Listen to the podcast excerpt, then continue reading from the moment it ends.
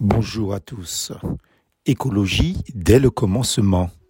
L'Éternel prit l'homme et le plaça dans le jardin d'Éden pour le cultiver et le garder.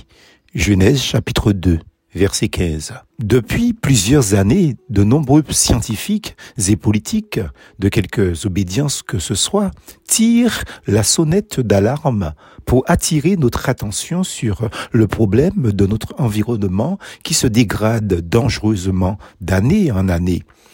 Ils plaident avec conviction et force en publiant des reportages, en écrivant des articles sur les dangers imminents qui nous menacent et sur les responsabilités de chacun envers la nature. Leurs conclusions ne laissent présager rien de bon pour un très proche avenir. Quelle terre allons-nous léguer à nos enfants et à nos petits-enfants? La devise, après moi le déluge, n'est pas de mise. Dès le commencement, Dieu a donné à l'homme la mission de cultiver la terre et de la garder.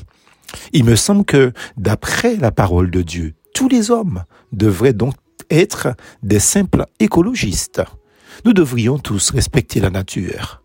Un respect journalier qui pourrait consister à ne pas laisser les rebuts d'un pique-nique dans la campagne, à ne pas cueillir des fleurs dans un parc où elles sont protégées, ni aux abords de la route comme on le fait à Ajoupa-Bouillon. Des véhicules s'arrêtent et ramassent, arrachent les fleurs que plante la municipalité alors que c'est interdit à ne pas jeter des papiers de bonbons par la fenêtre de la voiture en fait à être simplement citoyen.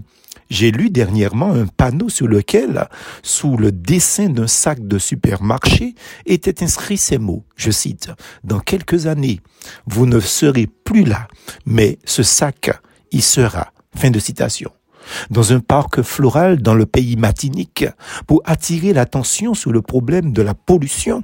Un magnifique panneau indique le temps qu'il faudra à différents objets pour être entièrement dégradés. Belle initiative. Mesurons-nous, amis, vraiment la responsabilité que Dieu nous a confiée à veiller sur la nature. Peace force en Jésus.